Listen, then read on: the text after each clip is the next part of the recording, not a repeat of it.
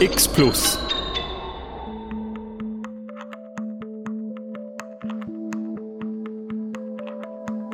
«173», der Literaturpodcast mit einer neuen Episode und mit Christoph Keller, Lucia Haug und Marion Regenscheid.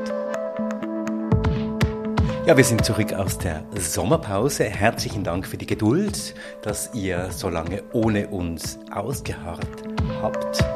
Christoph, das war gar kein Sommer, aber trotzdem schön, dass wir wieder da sind. Ja, und vielen Dank auch, dass ihr uns gehört habt über den Sommer, jedenfalls die alten Episoden. Und jetzt sind wir also wieder da und legen mit frischem Elan los. Und ich finde, an dieser Stelle können wir uns auch mal ganz herzlich bei unseren Geldgeberinnen bedanken, die uns und dieses Projekt unterstützen.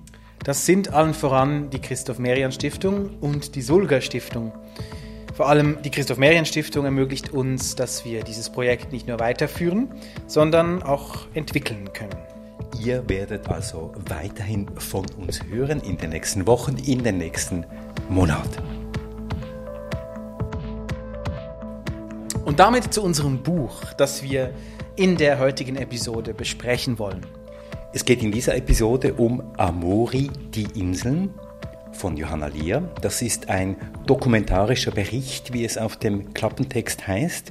Es ist ein mit literarischen Mitteln geschriebenes Buch, eine Reportage könnte man vielleicht sagen, darüber werden wir nachher noch diskutieren. Ein Buch, das uns an einen Ort des Schreckens führt. Das ist die Insel Lesbos mit dem Lager Moria. Im Lager Moria oder eben im Umfeld von diesem äh, Lager gibt es sehr viele Menschen, die da leben und unserer Erzählerin ihre Geschichten erzählen. Teilweise sehr detailliert und teilweise auch wirklich schmerzlich nah an dem, wovon wir wahrscheinlich größtenteils auch wegschauen wollen. Das sind Menschen, die vor Krieg, Diktatur, Hunger, Auswirkungen der Klimakatastrophe fliehen. Alle sind auf der Suche nach einem besseren Leben und kommen aus dem Mittleren Osten, aus Südostasien, aus dem Maghreb, aus den subsaharischen Ländern. Der ganze Text ist äh, in Kapitel gegliedert. Diese Kapitel sind Orte des Geschehens, zum Beispiel Krankenstation, Duschhaus, Bus, Street oder zum Beispiel Lidl. Äh, in diesem Kapitel erzählt die Autorin beispielsweise, welche Rolle der Supermarkt Lidl im Alltag der Menschen im Lager Moria spielt, ein Ort des Überflusses, da gibt es alles zu kaufen. Und da schlendern die Menschen, die auf der Flucht sich befinden, durch die Gänge, als würde dieses Schlendern allein sie dem ersehnten Kontinent Europa näher bringen. Aber auch die Dorfbewohnerinnen und Dorfbewohner kaufen dort ein und auch Henny, unsere Protagonistin, Schrägstrich Erzählerin, Schrägstrich Autorin, kauft dort ein. Du sagst es, Lucian, die Protagonistin dieses Berichts ist eine Frau namens Henny.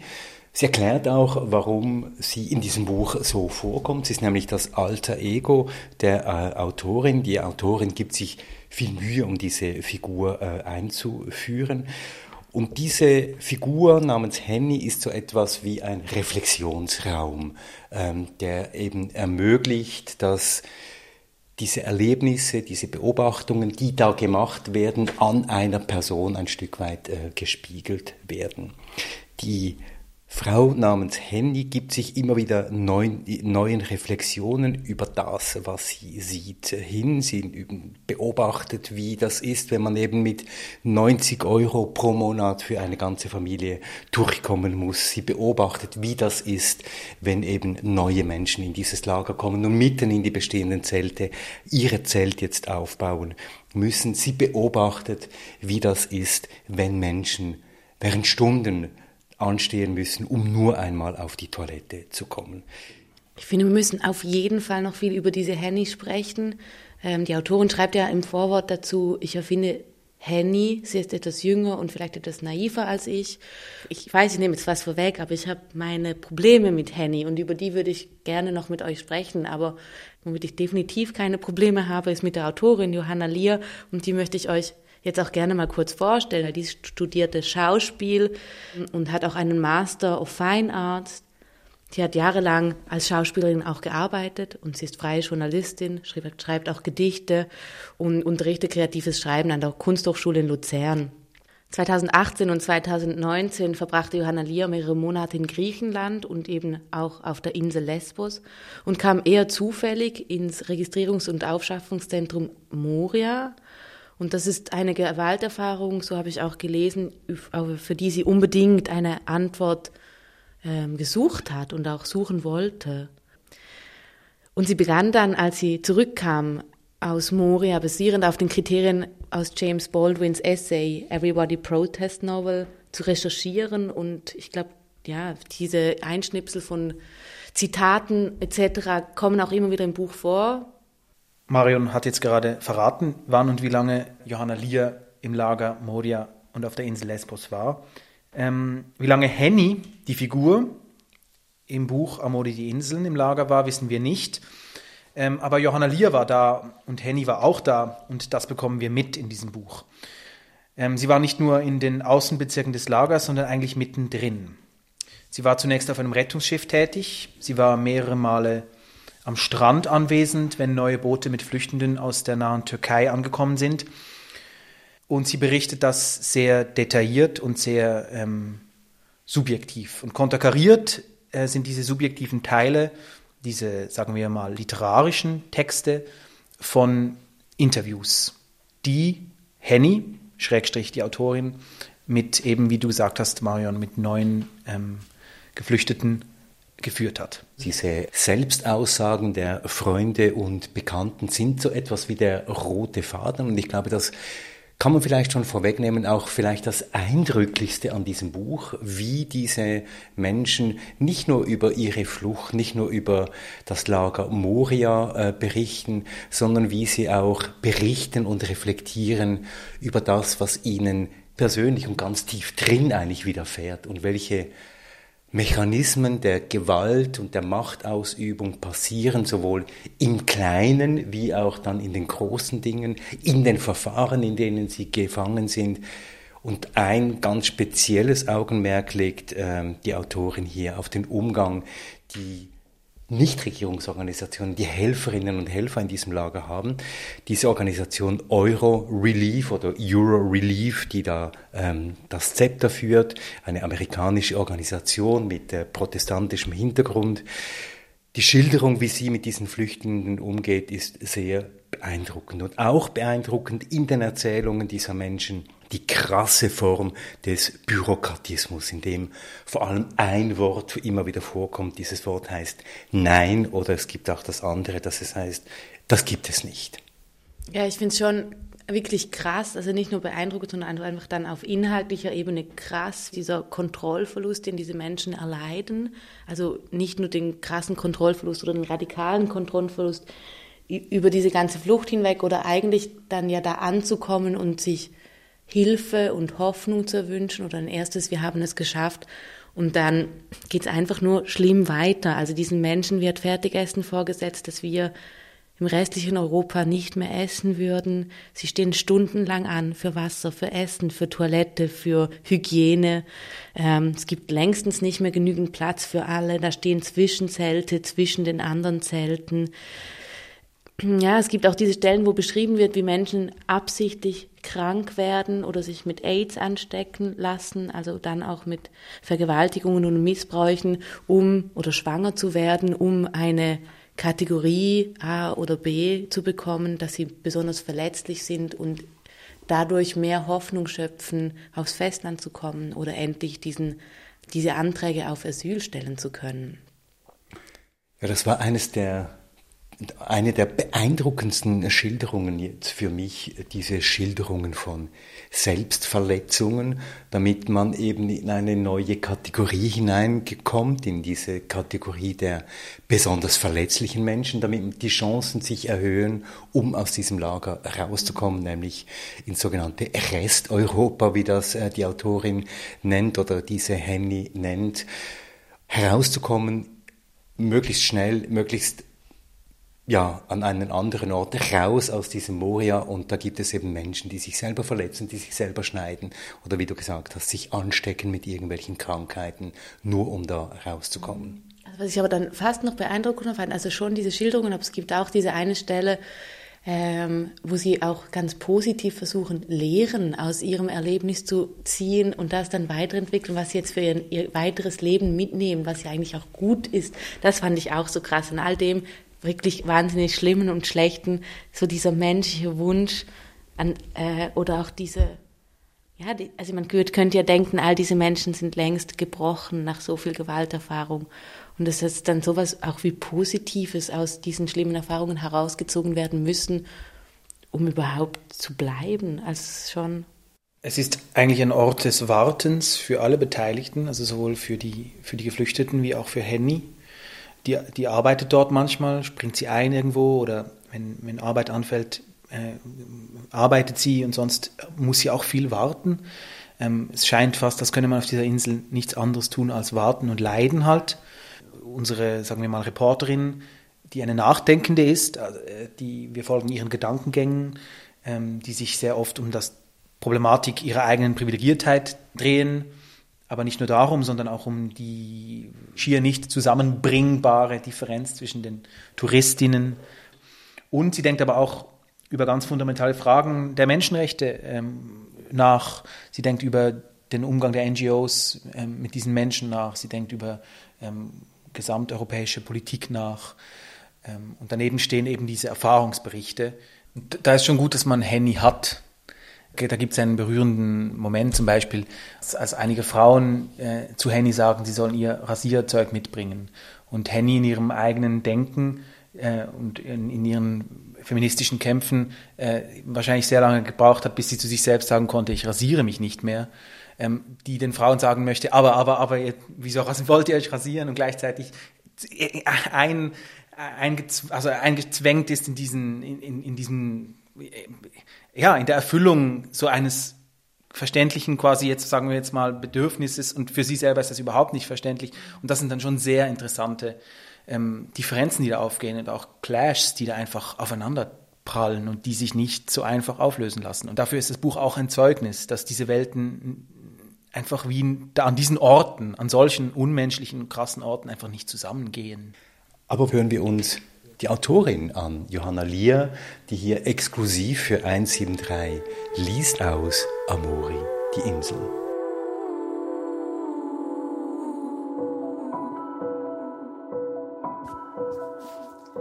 Im Norden von Mytilini, an der Ausfallstraße nach Machias Ellis, die dem Meer entlang führt.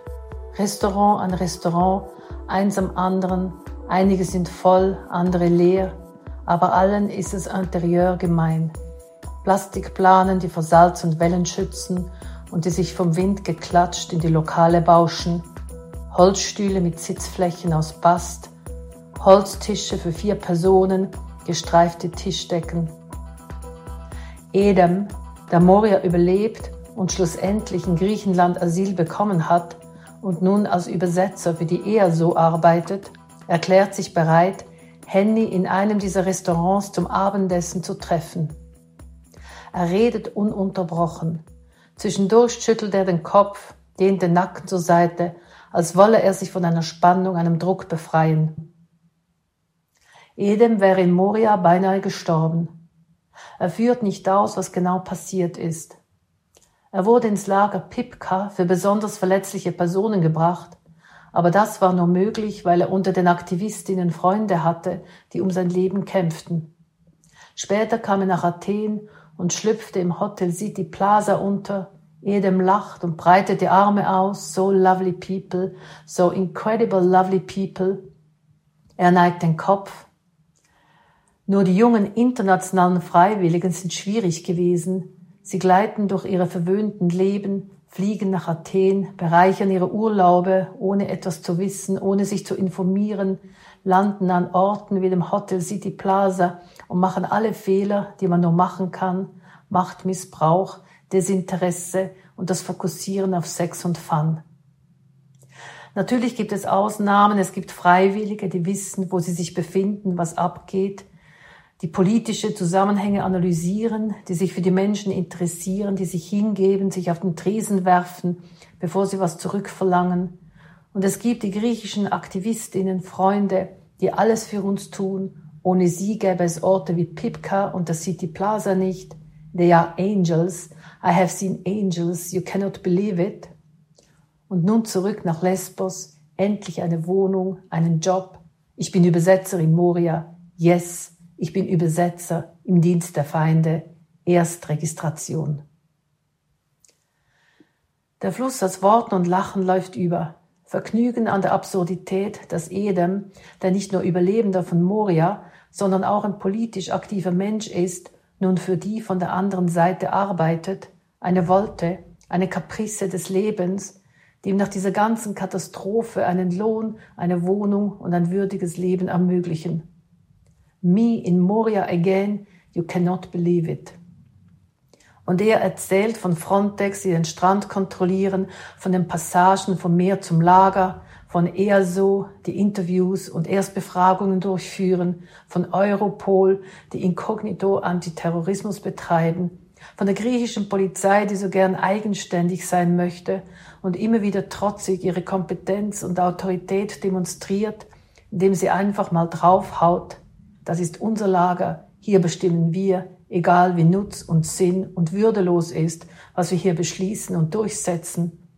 Und doch sind sie nur die Erfüllungsgehilfen, die Marionetten an den Schnüren und in den Händen der Europäischen Union. Er holt aus und berichtet von seiner Arbeit, von den Übersetzern, die so viel unsichtbare Macht besitzen. Weil die Befrager nichts wissen. Sie wissen nichts über Afghanistan, nichts über Syrien, Irak, Iran, Kongo, Kamerun, Guinea, Sudan, Palästina. Sie wissen nicht, was eine Volksgruppe, was eine Religion ist. Sie wissen nicht, was ein Schlauchboot, was ein billiger Motor ist. Sie wissen nicht, wie es sich anfühlt, ohne Kenntnisse ein solches Boot zu fahren. Sie wissen nicht, wie ein Schmuggel funktioniert. Sie wissen nicht, was Flucht ist. Sie wissen nicht, was ein Fluchtgrund sein kann. Sie kennen keine unaufgeladenen Handys, keine verzweifelten Verwandten, kein Warten im Ungewissen. Sie wissen nichts. Es gibt Freiwillige im Lager, die wissen nicht, was das Wort Rape bedeutet. Die sind erstaunt. Was? Vergewaltigung? Hier im Lager gibt es Vergewaltigung? Heute kam ein 13-jähriges Mädchen. Sie schickten sie weg. Rape? Hier?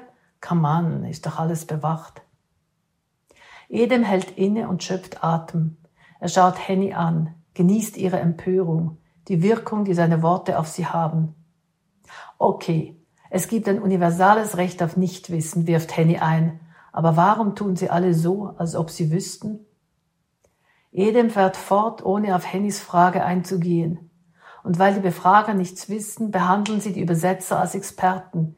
Sie befragen die Übersetzer, wie die Situation einzuschätzen ist, wie diese Person, die da sitzt und unter Einsatz von Gut und Leben den Weg hierher geschafft hat, zu beurteilen ist. Denn das eigentliche Prädikat, das über Deportation oder über Überleben entscheidet, heißt Glaubwürdigkeit. Und Glaubwürdigkeit wird mit Wahrheit übersetzt.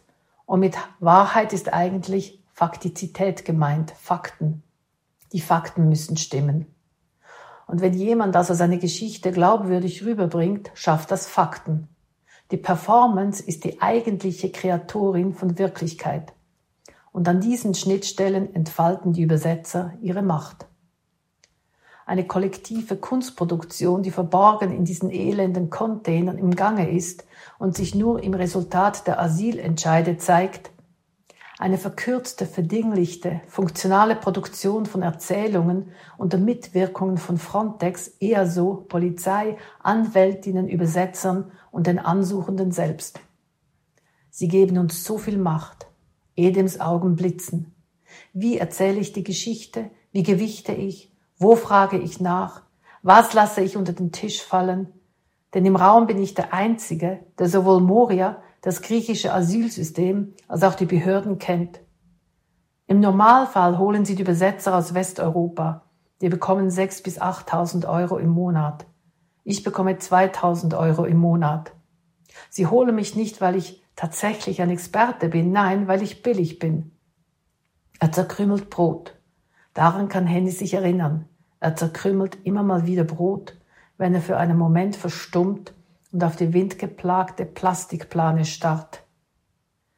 Aber die Leute trauen mir nicht, sie denken, warum sitzt er auf der anderen Seite? Wird er uns verpfeifen? Ist er ein Spion?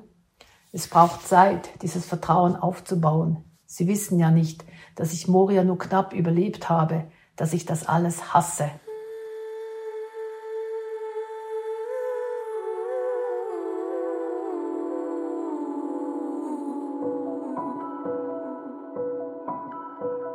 Ja, und wir hören in der Lesung ähm, die Tonalität des Buches, eine Art der Nachdenklichkeit, die diesen Text durchzieht, auch eine Art von Dringlichkeit. Es ist Literatur engagée, also in, engagierte Literatur im, im, im wahren Sinn.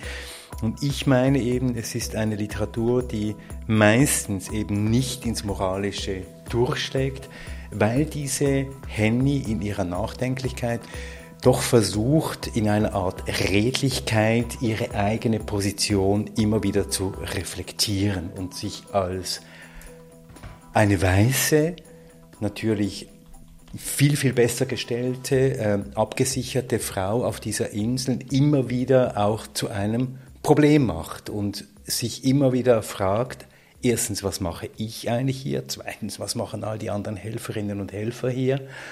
Und drittens, was sagt das auch aus über meine eigene Biografie im Kontrast zu den Biografien, die ich hier hm, antreffe? Und diese Introspektionen, diese Rückblicke auch auf die Kindheit, wenn sie sich zum Beispiel daran erinnert, wie wohlbehütet sie als Kind eben gebadet und geduscht und wie liebevoll sie da gepflegt wurde, das weckt natürlich beim Leser, bei der Leserin Erinnerungen an die eigene Biografie und kontrastiert dann schon sehr stark, wenn ich sehe, dass eine Mutter mit drei Kindern alle drei Wochen vielleicht einmal in eine Dusche gelangen kann.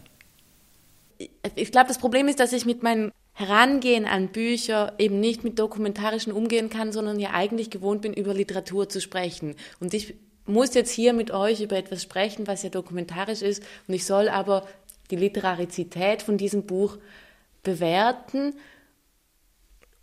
Und ich, ich gerate wirklich an meine Grenzen, weil ich möchte es ja nicht rein literarisch jetzt hier kritisieren, sondern ich möchte auch sagen, dass es ein gutes Buch ist. Ich bin verdammt dankbar über dieses Glossar am Ende, das mir erklärt, wie, was für wichtige Begriffe hier vorkommen, dass mir Begriffe rund um die Lager- und Flüchtlingspolitik erklärt. Ich bin nicht vertraut mit diesem Fachjargon. Oder ich bin auch wirklich froh, über, dass ich, dass ich mich damit auseinandergesetzt habe, weil ich habe verdammt viel gelernt in diesem Buch. Aber so irgendwie habe ich einfach das Gefühl, dass hier ständig mit so einer Moralkeule geschwungen wird von dieser, wie sie beschreibt, naiven Henny, die da so schaut und eigentlich das ist sie nicht. Sie ist nicht naiv, sondern sie ist nur reflektiert. Johanna Lier beschreibt sie als naive Person in ihrem Vorwort. Sie ist nicht naiv, aber sie beschreibt sie als, ja, sie ist leicht naiv wie ich und soll quasi nicht werden durch dieses Lager laufen. Und dabei moralisiert sie für mich ständig. Ich habe sie gelesen, diese Henny, als eine Lernende. Sie ist eine Lernende in dem Sinne, dass sie wie eine in einer Art ähm, osmotischen Auseinandersetzung mit der mit dieser Situation immer wieder wie ein feiner Filter das, was sie sieht, reflektiert an dem, was sie selber ist. Und ich gebe dir recht, da gibt es Stellen, wo sie in eine Selbstreflexion hineinkommt, die mir dann auch zu weit geht. Nämlich dann, wenn sie zum Beispiel beschreibt, wie die, wie die Frauen in der Körperpflege äh, auf sich achten und dann stellt sie sich vor den Spiegel und und setzt sich mit schreibt, ihrem eigenen Körper auseinander. Ich stelle mich nackt vor den Spiegel und frage, bin ich ganz mich selbst überhaupt begehrenswert? Das sind dann Momente, wo ich sage, das geht auch für mich ein Stück weit zu weit.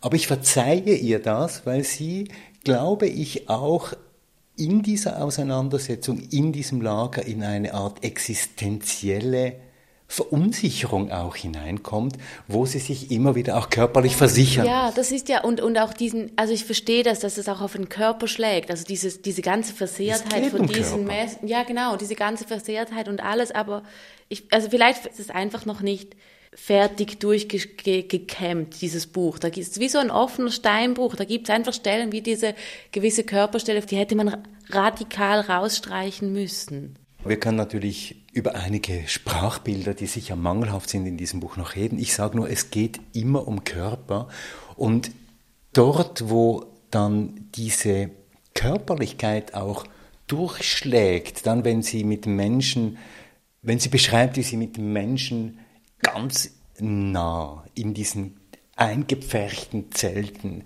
zusammensitzt und kocht, mit denen redet und man spürt und riecht und schmeckt den Schweiß, dann verstehe ich das, dass man dann, wenn man wieder draußen ist in diesem Lager, dass man sich ein Stück weit auch, ich sage es ein bisschen zugespitzt, ja auch selber beschnuppert und sich fragt, wer bin ich jetzt eigentlich? Wer bin ich geworden und warum bin ich zu der geworden, die ich bin? Wir sprechen ja jetzt eigentlich immer über Hennys Texte. Wir sprechen ja nicht über diese Oral History Teile, Nein. die eigentlich, mhm. nehme ich jetzt mal an, Transkripte sind, gekürzte Transkripte von Gesprächen, die sie geführt hat. Aber diese Oral History Teile, die sind ja die, die wir quasi literarisieren jetzt im Gespräch, wo, über die wir als literarische Texte nachdenken. Aber vielleicht hilft es, diese Teile quasi einfach auch nicht so literarisch zu sehen.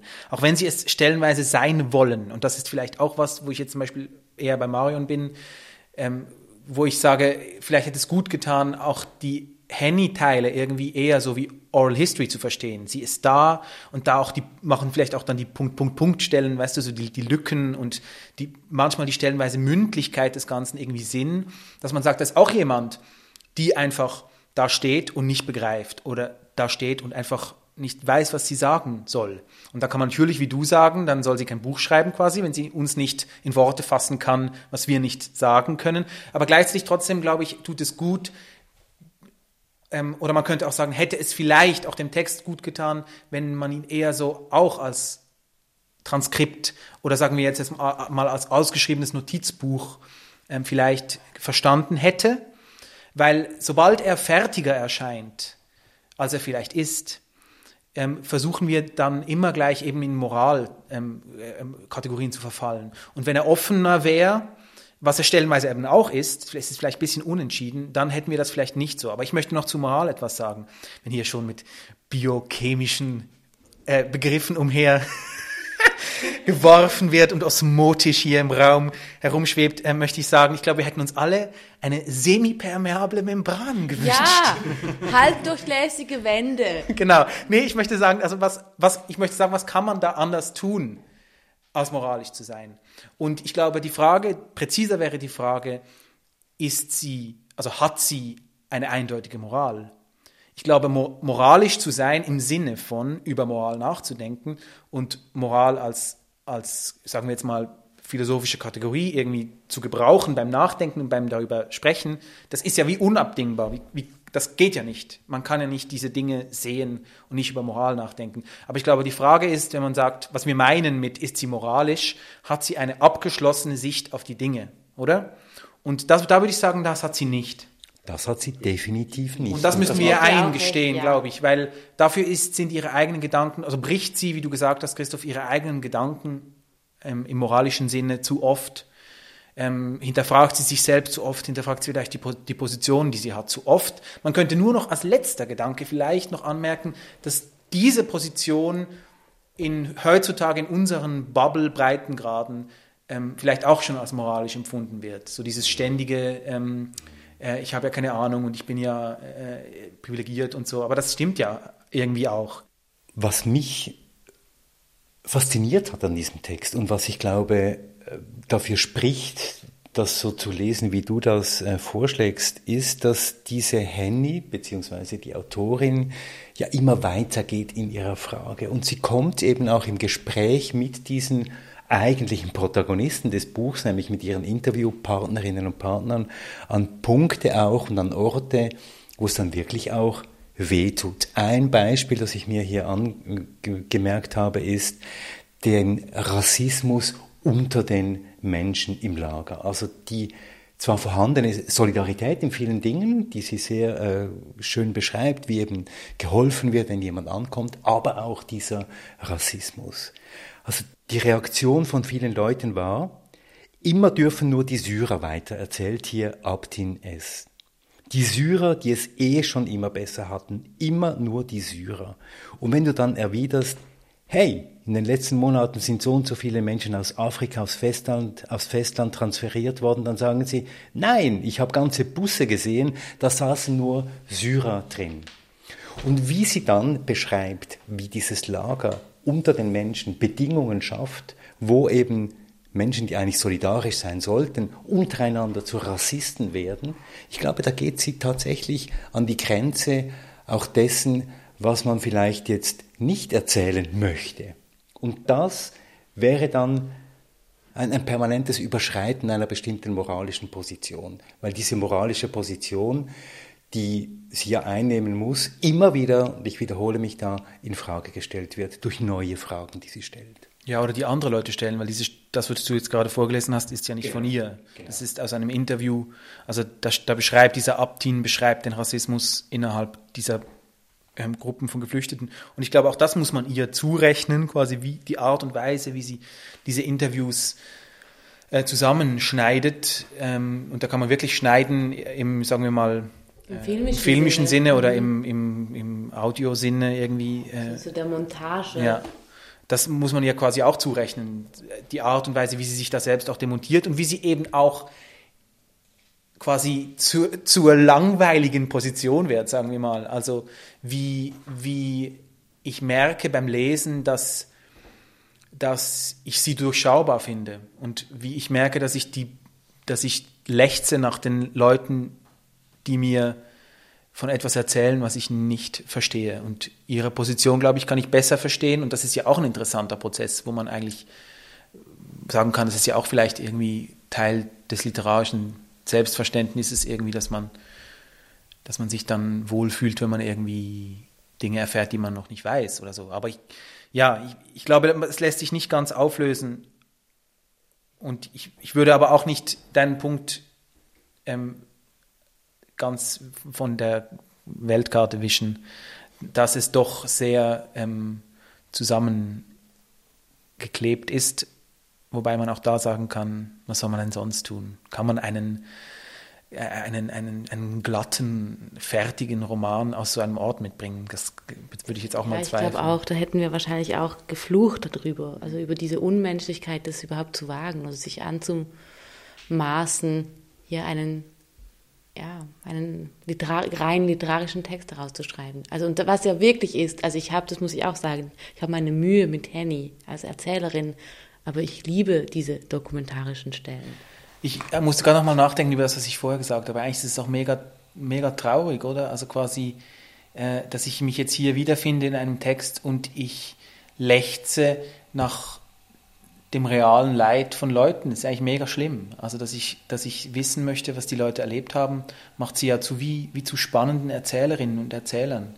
Und das ist ja eigentlich schlimm, oder? Weil, weil man niemandem das wünscht, und weil das niemand erleben darf, solche Dinge. Und gleichzeitig ähm, ist es einfach unglaublich und ist das wahnsinnig berührend und unglaublich, ja, es ist wie so eine grausame Seite irgendwie der, der, des, des literarischen Interesses oder so. Das also, ist eigentlich mega schlimm. Dass du uns als Leserinnen als wieder voyeuristische Figuren wahrnimmst, weil wir jetzt sagen, also Henny fanden wir eher ein bisschen langweilig, aber die, die wirklich was erlebt ja, eben, haben, ja. finden wir interessant. Mhm. So. Ja.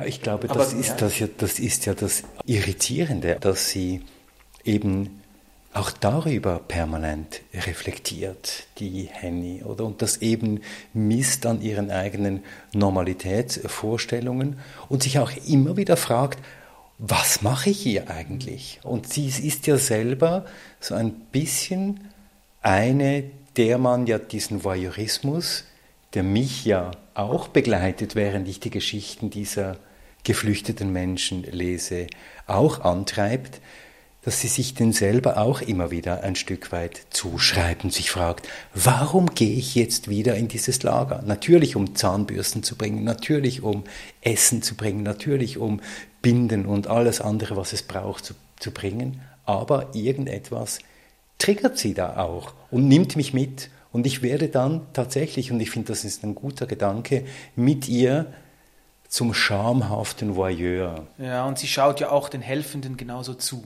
Also ja. sie, man, sie ist ja eigentlich wirklich in dem Sinne dann, dann ultraobjektiv.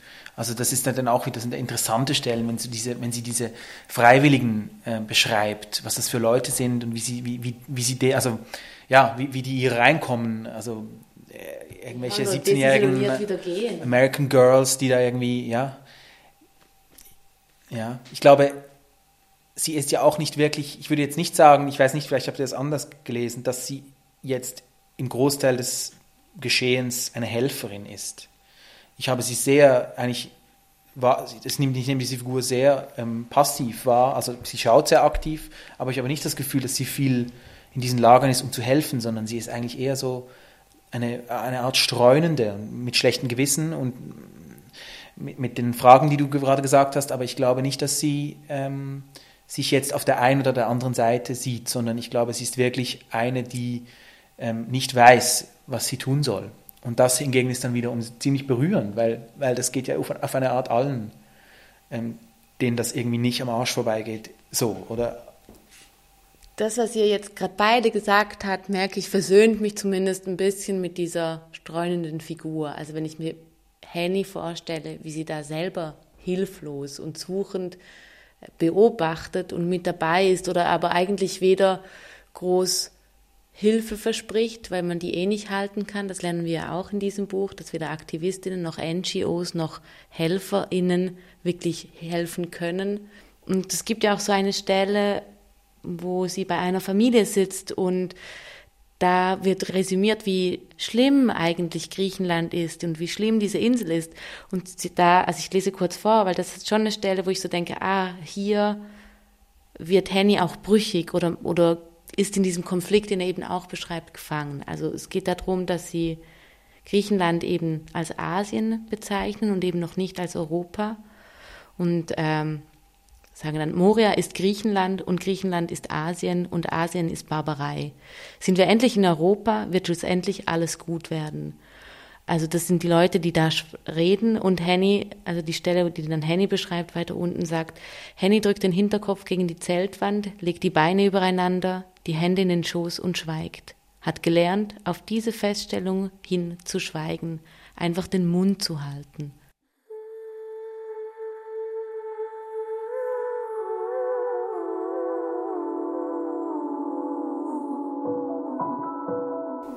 Ich habe noch einen Punkt, den ich nicht nicht ansprechen kann. Und zwar nicht nicht nicht nicht nicht, nicht, ansprechen kann. Und zwar, äh, wir haben jetzt nur, ich habe das nur kurz erwähnt vorher, diese Zitate, die da ja, vorkommen stimmt. aus den Sachbüchern, also aus den Theoriebüchern. Ähm, ich möchte zum einen wissen, was ihr davon hält, grundsätzlich, und ich möchte zum anderen einfach nur eine Bemerkung machen, die aber nicht die, Fra die vorherige Frage ähm, äh, unnötig macht, sondern es gibt da Zitate von Viktor Frankl, von so einem äh, berühmten Buch, ich glaube, das heißt, der Untertitel ist irgendwie ein, ein Psychologe im KZ oder so. Ähm, und da sind sehr viele Zitate, wo sie das Lager, also wo Viktor Frankl das Lagerleben im KZ beschreibt, die da einfach so eingeflochten sind in den Text äh, und in die Beschreibungen des Lagers Moria. Und ich finde einfach, ich bin kein äh, Ethiker oder Moralphilosoph oder was auch immer, Historiker, aber ich finde diesen Vergleich einfach nicht zulässig. Ich finde, der geht einfach nicht. Also ich finde, was in den KZs passiert ist, ist einfach nicht vergleichbar mit Moria, egal wie schlimm das ist. Das, das war, ja, das finde ich einfach, das muss, muss, man, muss man feststellen. Es ist einfach sehr ein unpräziser, ungültiger Vergleich. Ein Land, das äh, Kraft einer Ideologie ähm, äh, Menschen umgebracht hat auf seinem eigenen Territorium systematisch, ist nicht dasselbe, was in Griechenland auf diesen Inseln passiert. Und nicht, um das Leid zu, abzuwerten oder aufzuwerten oder so, sondern ich finde einfach den, den, den Vergleich unnötig und unpräzise. Ja, und falsch. Und sie, es ist ein Vergleich, weil sie, ja. Ja, das finde ich schon auch. Also ich das finde gut, dass du das noch erwähnst und sagst, weil damit hatte ich auch meine Mühe. Ähm, mag den Ursprungsgedanken und zu sagen, okay, ich nehme mir, also es ist ja auch etwas wissenschaftliches Arbeiten oder eben auch journalistisches Arbeiten, sich quasi ExpertInnenwissen zur Seite zu holen und sich daran zu bedienen.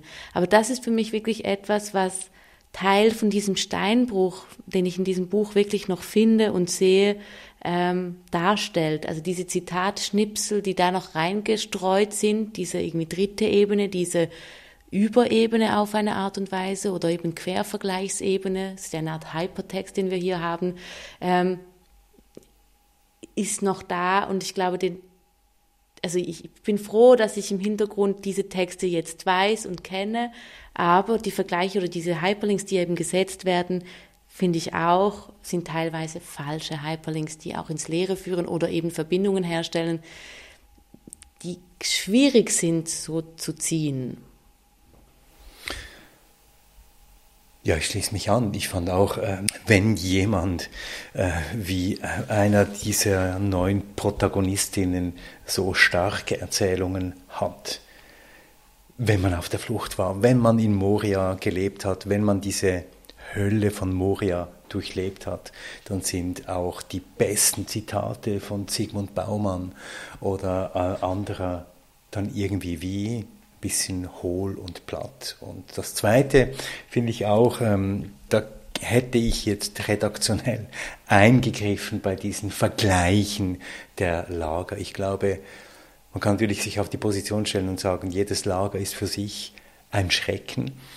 Aber was hier die Autorin tut, was Johanna Lier tut, ist ja eine Art Korrespondenz oder eine Art Genealogie der Lager herstellen. Und diese Genealogie stellt sie dann eben Moria eben auch in, in diese KZ-Genealogie. Und da wäre ich wirklich auch sehr viel sorgfältiger gewesen.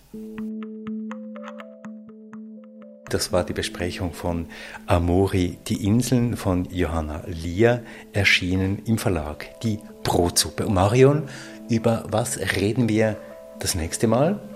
Wir sprechen nächstes Mal über das Buch von Judith Herrmann, Daheim. Das war 173, der Literaturpodcast, die Episode 17.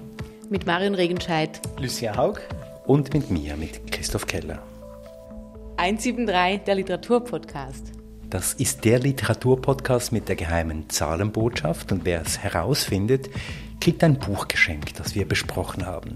Einfach eine Mail schreiben an mail.173.ch. Wir schicken das Buch mit Originalnotizen und Anstreichungen, diesmal von mir. Hast du ja nur Zettel da reingeklebt? Mit den ganzen Zetteln. Von Christoph Keller. 173, der Literaturpodcast, ist zu hören auf unserer Website 173.ch, auf Apple Podcast, auf Spotify und auf podcastlab.ch. Und wie immer, schreibt uns bitte mit Anmerkungen, mit Tipps und äh, Kritik und gebt uns fünf Sterne, empfehlt uns weiter. Und die Mailadresse lautet mail at 173.ch.